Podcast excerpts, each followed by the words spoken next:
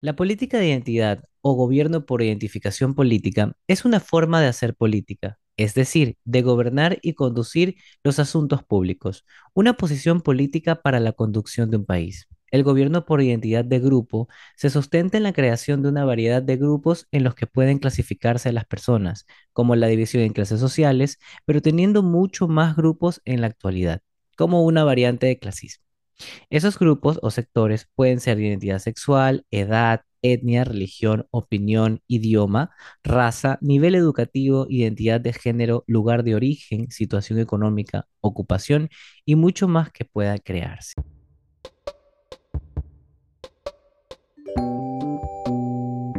Bienvenidos todos a un nuevo episodio de Diversidad Mental un espacio de encuentro en el que vamos a hablar de temas inclusivos, contemporáneos y multidisciplinares, con el fin de tener puntos medios. Hoy tengo un invitado de lujo.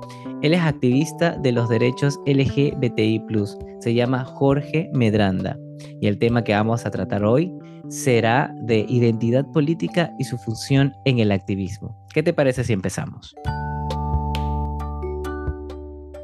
Hola Jorge, ¿cómo estás? Buenas noches. Buenas noches, Kevin, qué gusto. El honor es para mí y el lujo de estar en tu programa. Gracias. Muchas gracias por la apertura. Eh, yo llegué a ti y a ustedes como diálogo diverso por esta mesa de participación política, que la verdad eh, tomo este espacio para decir que me abrió muchas, muchas oportunidades en lo personal, porque bueno, he hecho un poquito de activismo, lo digo poquito porque me falta hacer muchas cosas, pero el descubrir que uno, una causa te mueve y te ayuda a contribuir a tu país es magnífico. Y eso se logró en, el espacio de participación política. Ahora, cuéntanos de ti, a qué te dedicas.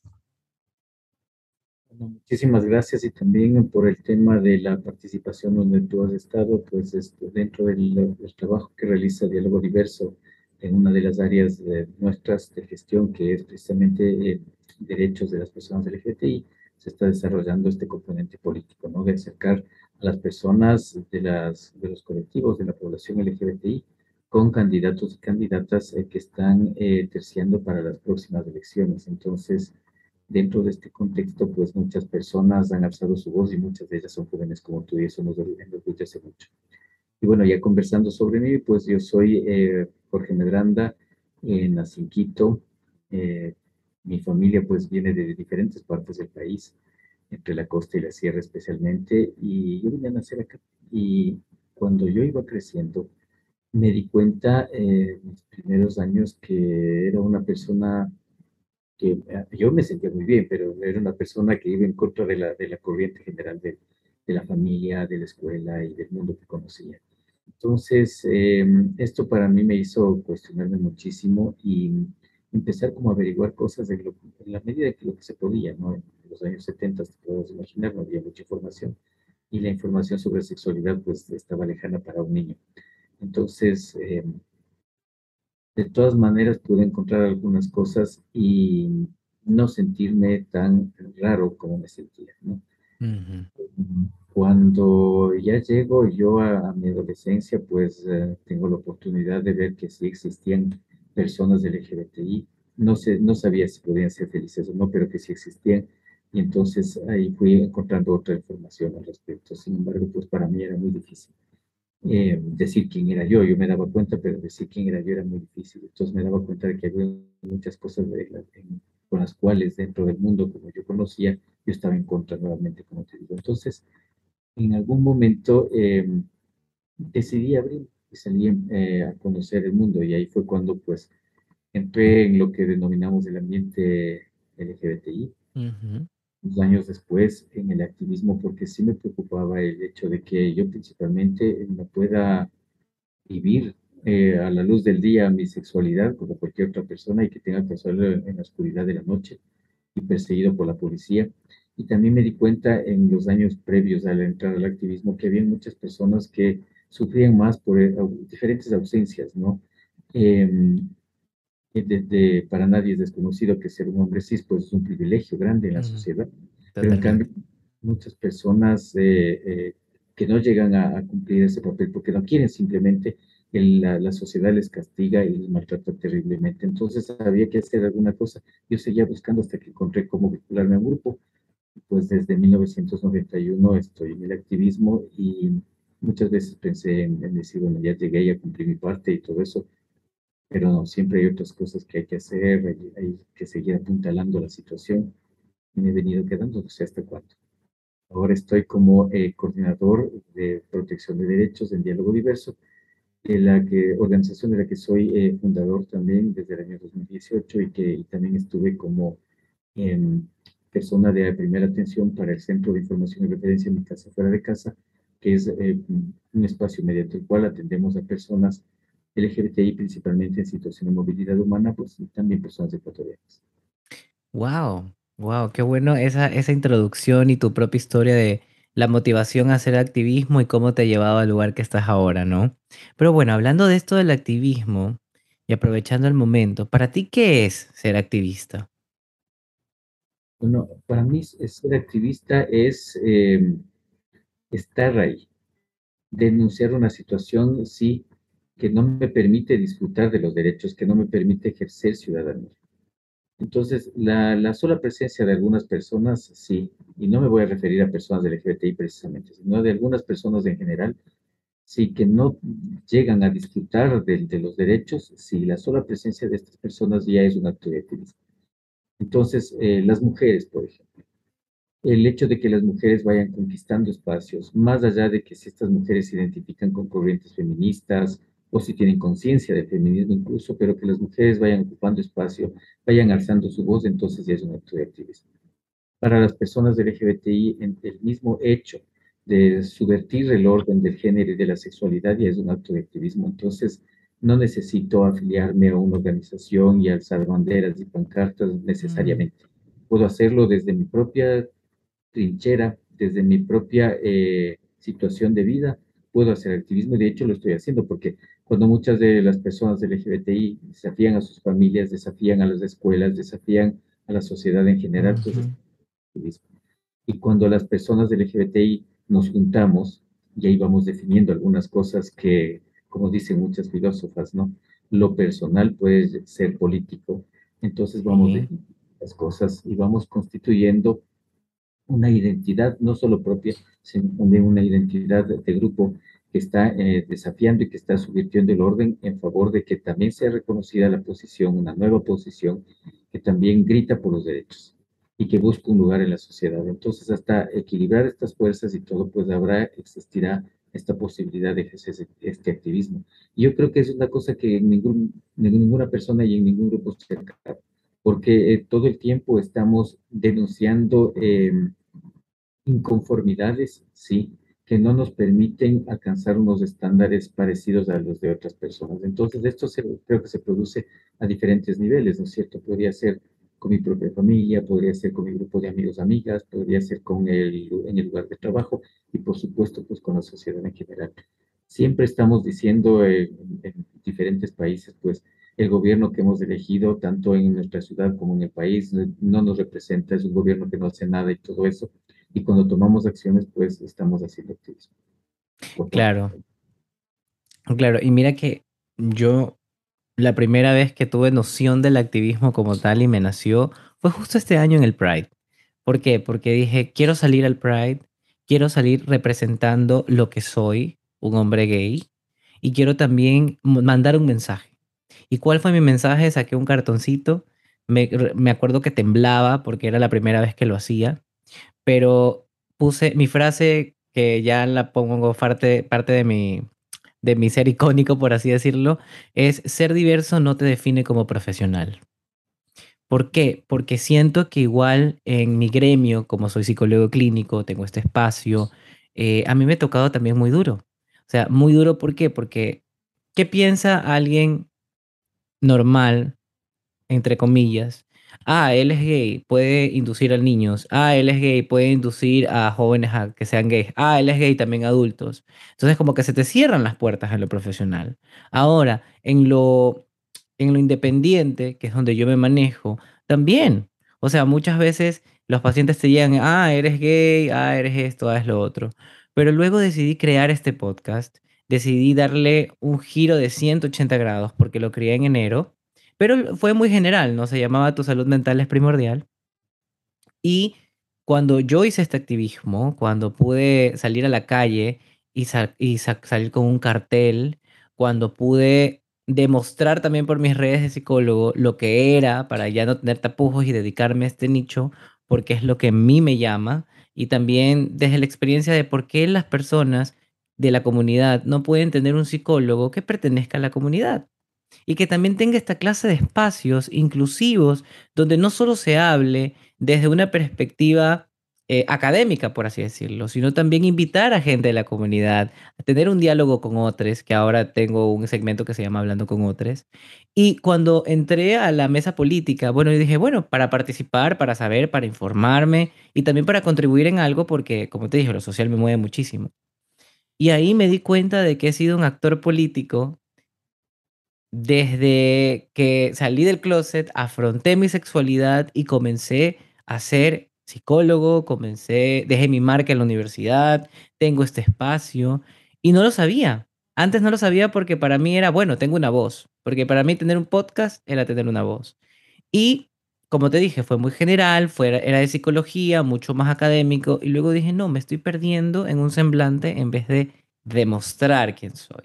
Y cuando vino este nombre, esta elección, ahí me di cuenta que esto también es una parte del activismo, como tú lo dijiste.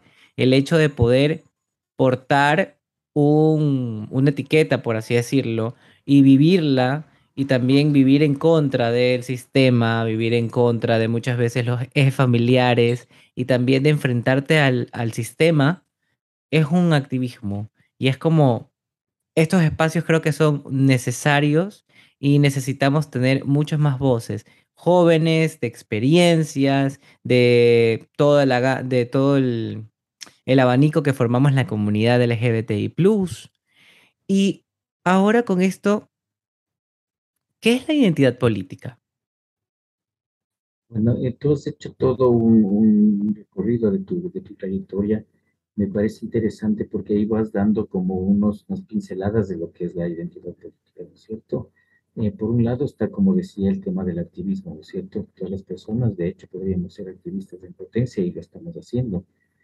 Eh, y, y- pero tú has ido un poco más allá. Tú ya, ya has estado frente a, y estás diseñando y estás construyendo un liderazgo. Entonces, este liderazgo está propugnando, sí, entonces decir, muy bien, tenemos un problema, tenemos varios problemas y hay que resolverlos, y que resolverlos en función de los derechos, ¿no es cierto? Entonces, por ahí va la, la, la situación. ¿Qué es una identidad política? Así como eh, las personas tenemos nuestra propia identidad, ¿no es cierto? Dentro de esa identidad, que puede expresarse de distintas formas, ¿no es cierto? Tenemos la posibilidad de eh, también no mostrarnos contentos con las situaciones que tienen que ver con esta relación, como tú dices, con les otros. Entonces, esta relación con los otros eh, puede darnos diferentes perspectivas y en esas perspectivas, pues vemos que hay unas que no alcanzan a igualarnos a los estándares que están propuestos en las leyes. Dice, y una de las principales es la igualdad ante la ley, precisamente, ¿no es cierto? Habemos personas, sí, que a pesar de, de, un sinnúmero de correcciones que se ha hecho en los panoramas legales, pues no hemos alcanzado una ciudadanía plena. Y dentro de, de, de los, de los grupos LGBTI, entonces vemos que hay personas que incluso están mucho más lejanas de alcanzar sí, el, el, el goce de los derechos. Y esto es eh, lo que les anima a muchas personas pues, a hablar desde su posición, a enunciarse de su, desde su posición. Y ya están expresando ahí, entonces, una identidad que no solamente tiene que ver, y por eso decía esta, esta frase de las feministas, de que lo personal es político, no solamente está hablando de, de mi situación personal, sino también la estamos politizando. Y al politizar es cuando la pongo en el escenario y la discuto con otras personas y la confronto. Y entonces digo, muy bien, pueden haber unos privilegios, pueden haber eh, todas estas situaciones, sí. Sin embargo, si, si yo querer, no querer los, los mismos privilegios, lo que yo sí quiero son los mínimos estándares de derechos. Uh -huh. Entonces ahí viene toda esta, esta eh, balanza en la que nos ponemos las unas personas y las otras personas en distintos espacios, sí, para poder que, crear un equilibrio. Y la identidad política no necesariamente, creo yo, tendría que estar afiliada a un partido político, eso es otra cosa. ¿no? Entonces, ahí están otras personas que están luchando por un grupo que tiene unas ideas eh, preconcebidas al respecto de un tema, sí, que es social, pero que lo están politizando. No todas las, las identidades políticas de los partidos son cosas que nos favorecen al resto. Por eso es que hay muchísimas personas, sí, desde su punto eh, de vista personal e, e, incluso desde un punto de vista colectivo, que crean movimientos políticos, que crean espacios políticos donde se defienden diferentes tipos de requerimientos que tenemos las personas frente a un sistema que sigue siendo y será y ha sido opresivo y que siempre nos va a clasificar y en función de esa clasificación pues nos va aislando de la posibilidad de gozar de los derechos. Entonces, yo creo que em, ya dentro de, las, de la población LGBTI, con todas las diferencias que pueden haber dentro de este acrónimo, porque no somos una población homogénea, entonces es necesario sí em, plantearse el rescate de, los mínimos estándares de, de, derechos humanos y que esa sea pues una primera bandera de lucha y es así como se consiguieron algunas de, las conquistas políticas que tenemos en el Ecuador, por ejemplo, ¿no? Entonces, desde la despenalización de la homosexualidad, hace prácticamente 25 años, y pues algunos otros hitos importantísimos que han venido señalándose en leyes desde las constituciones del 98 y 2008, en algunas leyes subalternas, y que pues uno de los últimos hitos importantes fue, eh, como producto de estas luchas, la consecución del matrimonio civil igualitario. Entonces, eh, todo esto es, mm, forma una cadena, ha formado una cadena de conquistas sociales que han, ido removiendo a la sociedad ecuatoriana y han ido colocando nuevamente a estos grupos pues en, un nuevo, en nuevos equilibrios. Eh, tuve la oportunidad de hace un par de horas de participar en, en el proceso en el que tú estás también de política ecuatoriana, sí, que se denomina democracia en diversidad, de la reunión que tuvieron eh, las personas activistas de Cuenca con eh, las candidatas y candidatos de esa ciudad para las elecciones seccionales. Entonces, eh, había un, un clima de acercamiento donde se reconoció por parte de las organizaciones políticas algo que a mí me parece nuevo, y es esta necesidad de incorporar, ya desde las organizaciones políticas, ¿no? De incorporar a las personas LGBTI con más presencia en diferentes espacios para ya toma de decisiones. Entonces, esto me parece. Y, y, es algo que ha venido eh, moviéndose, sí, poco a poco en esta lucha. Sí, desde las identidades eh, personales, desde las identidades colectivas y desde la identidad política que estamos creando como sujetes eh, LGBTI, pero también como sujetes que estamos luchando por una posición en la sociedad, en una sociedad que ha sido opresora, un sistema que no nos mira con agrado y que nos discrimina y, al cual le vamos a demostrar, sí, día a día y lo hacemos también de, igual manera, somos eh, personas como cualquier otro que tenemos derechos. Claro, y justo a mí me surgía una pregunta, ¿no?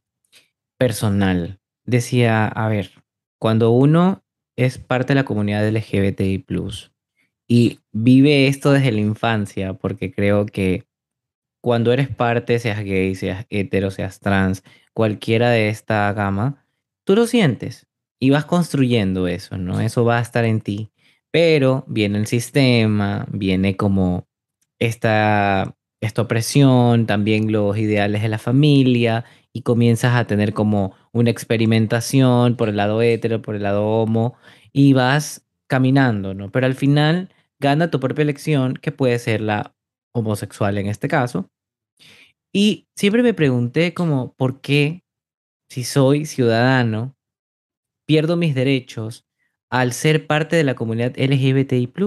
¿Por qué tienen que condicionar mis derechos o mis privilegios solo por tener una orientación sexual distinta?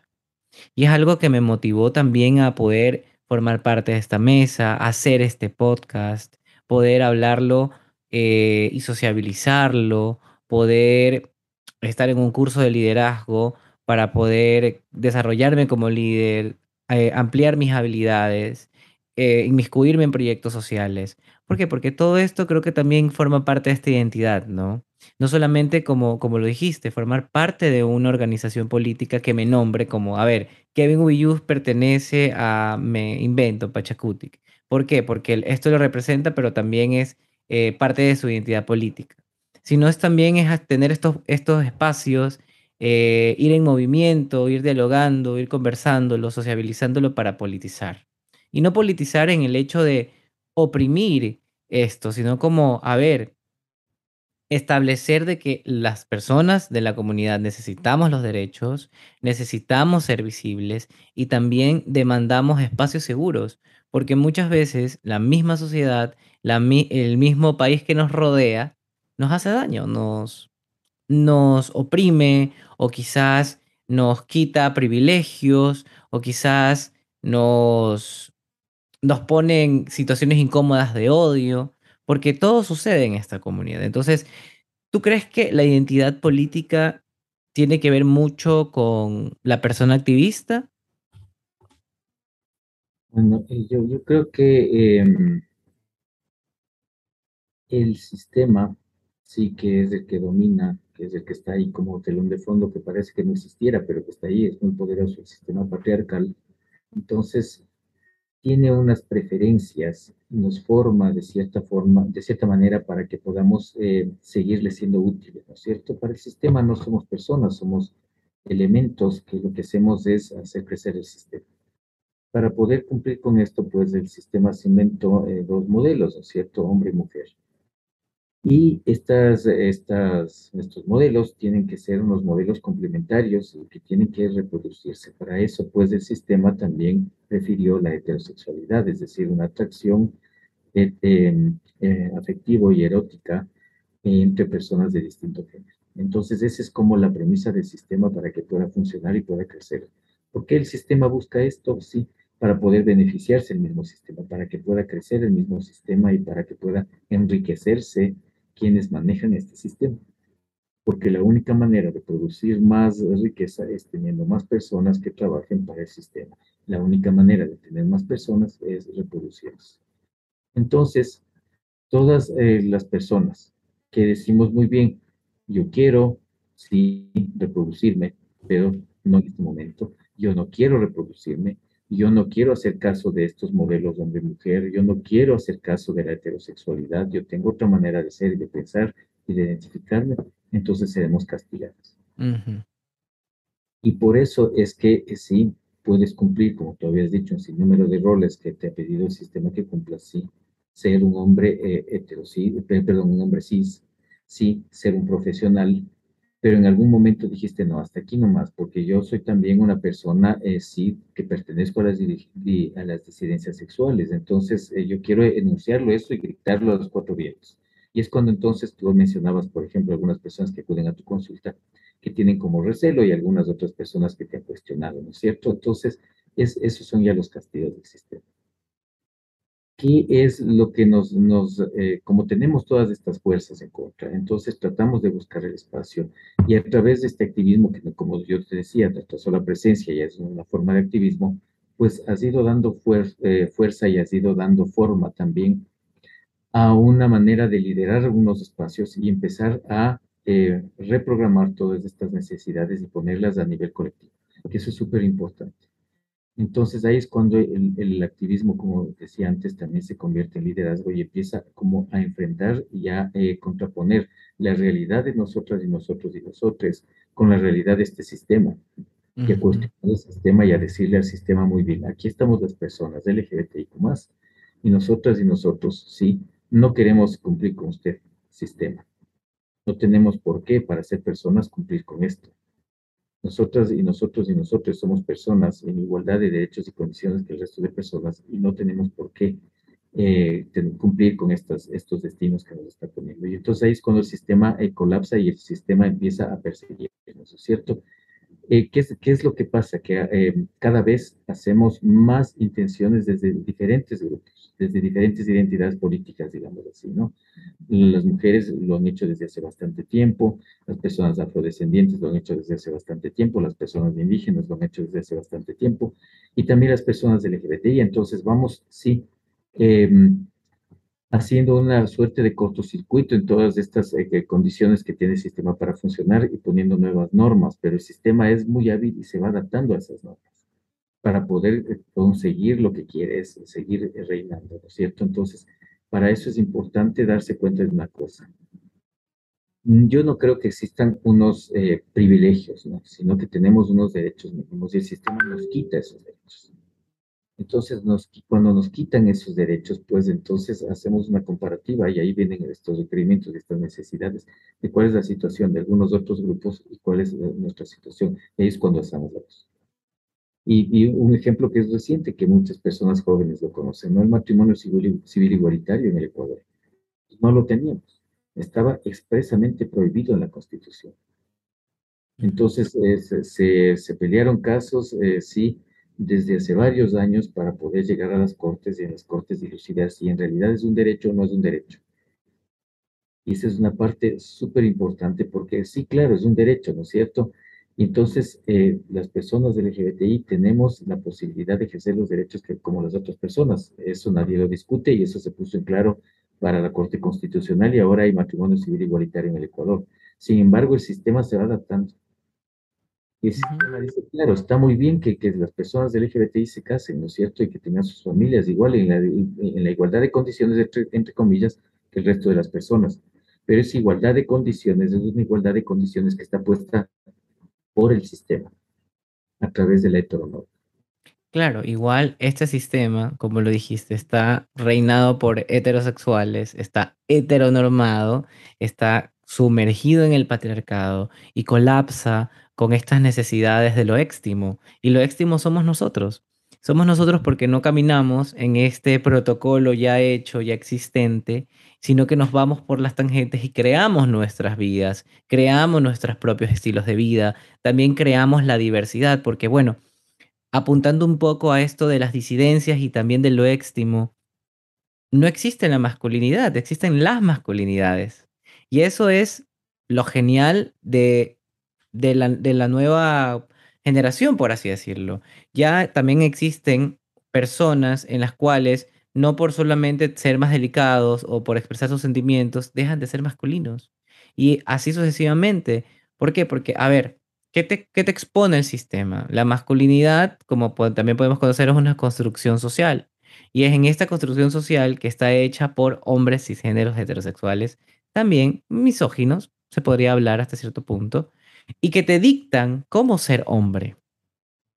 Pero cuando tú te enfrentas y te descubres y que, bueno, te identificas como hombre, te identificas también, tienes tu orientación sexual que es este homosexual, eres género porque estás de acuerdo con, con, el órgano que tienes en tu, en tu cuerpo, pero como eres de hombre o de masculino, es distinto.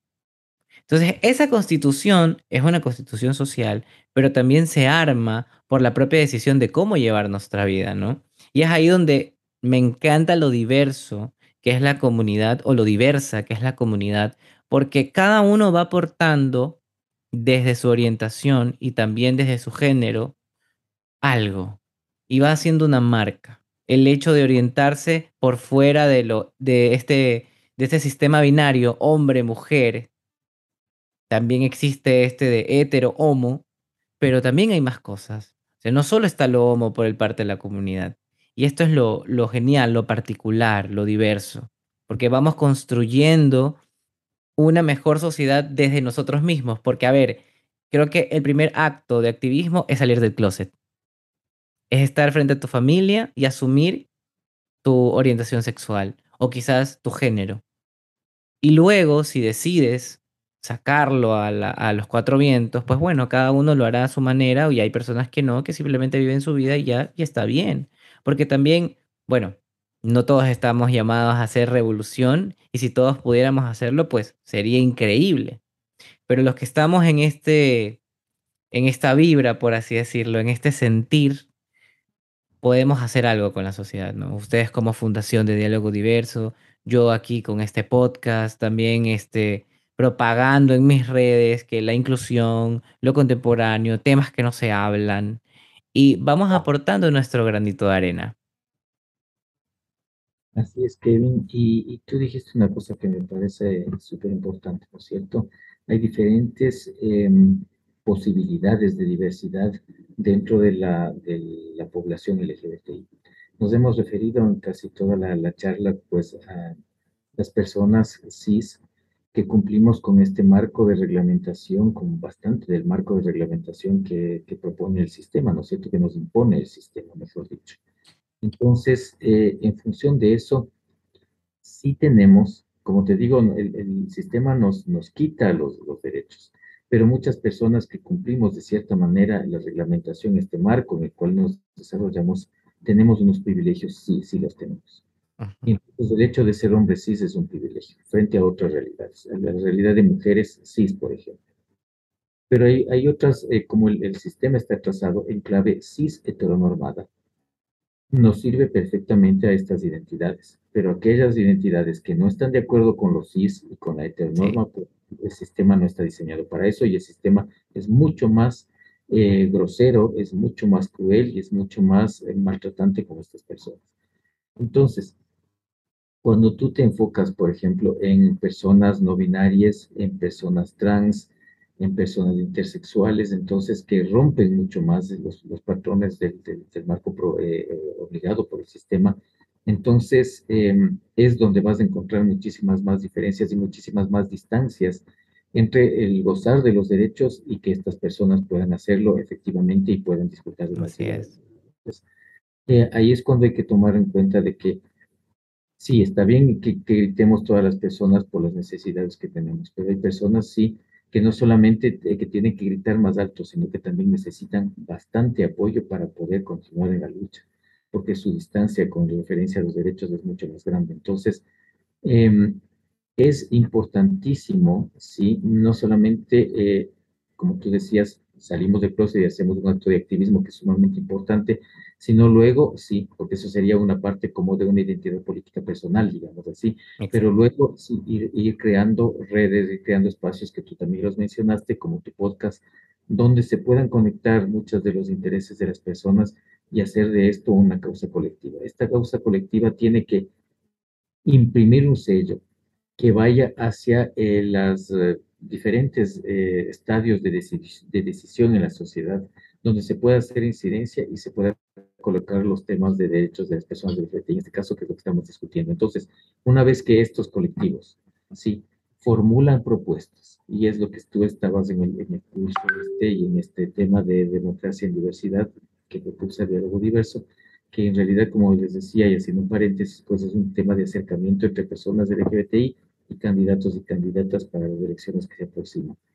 Entonces, cuando se juntan todas estas, estas eh, personas, se juntan todas estas, estos colectivos y la población LGBTI sí eh, cuestiona, incomoda a las candidatas y candidatos y exige respuestas sobre el tema de los derechos, pues es cuando entonces se está haciendo incidencia.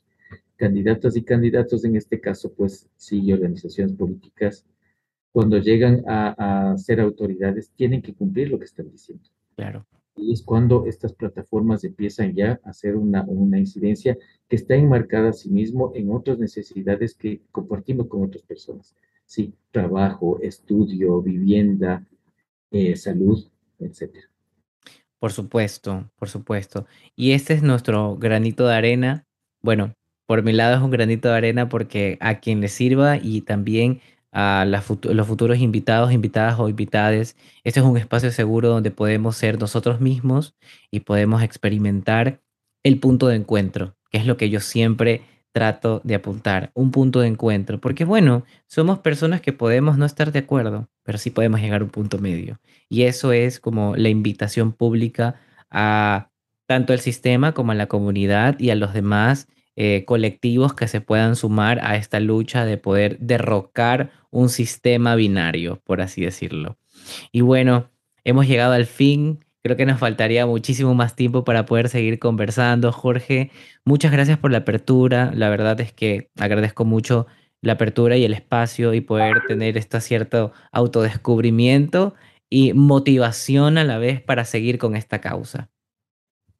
Muchísimas gracias, Kevin. Muchísimas gracias a las personas pues, que nos están escuchando y decirles eh, como mensaje final que eh, más allá de, de, las banderas políticas, eh, más allá de las organizaciones sociales, sí, está el tema de que todas las personas sí tenemos derecho a tener derechos, que tenemos que hacer todo porque todas lleguemos a tener, pues, estar en la misma línea de, de, ser beneficiarias de estos derechos, de que nadie quede fuera de esto. Esa es una lucha permanente que nos debemos como humanidad para poder ir transformando pues esta realidad en la que estamos viviendo ahora y que pues es un poco dolorosa para muchas personas y es mucho más dolorosa para otros. Entonces tenemos que transformarla y en lo que queremos, un mundo lleno de positividad, sí, y que se puede construir mediante la lucha.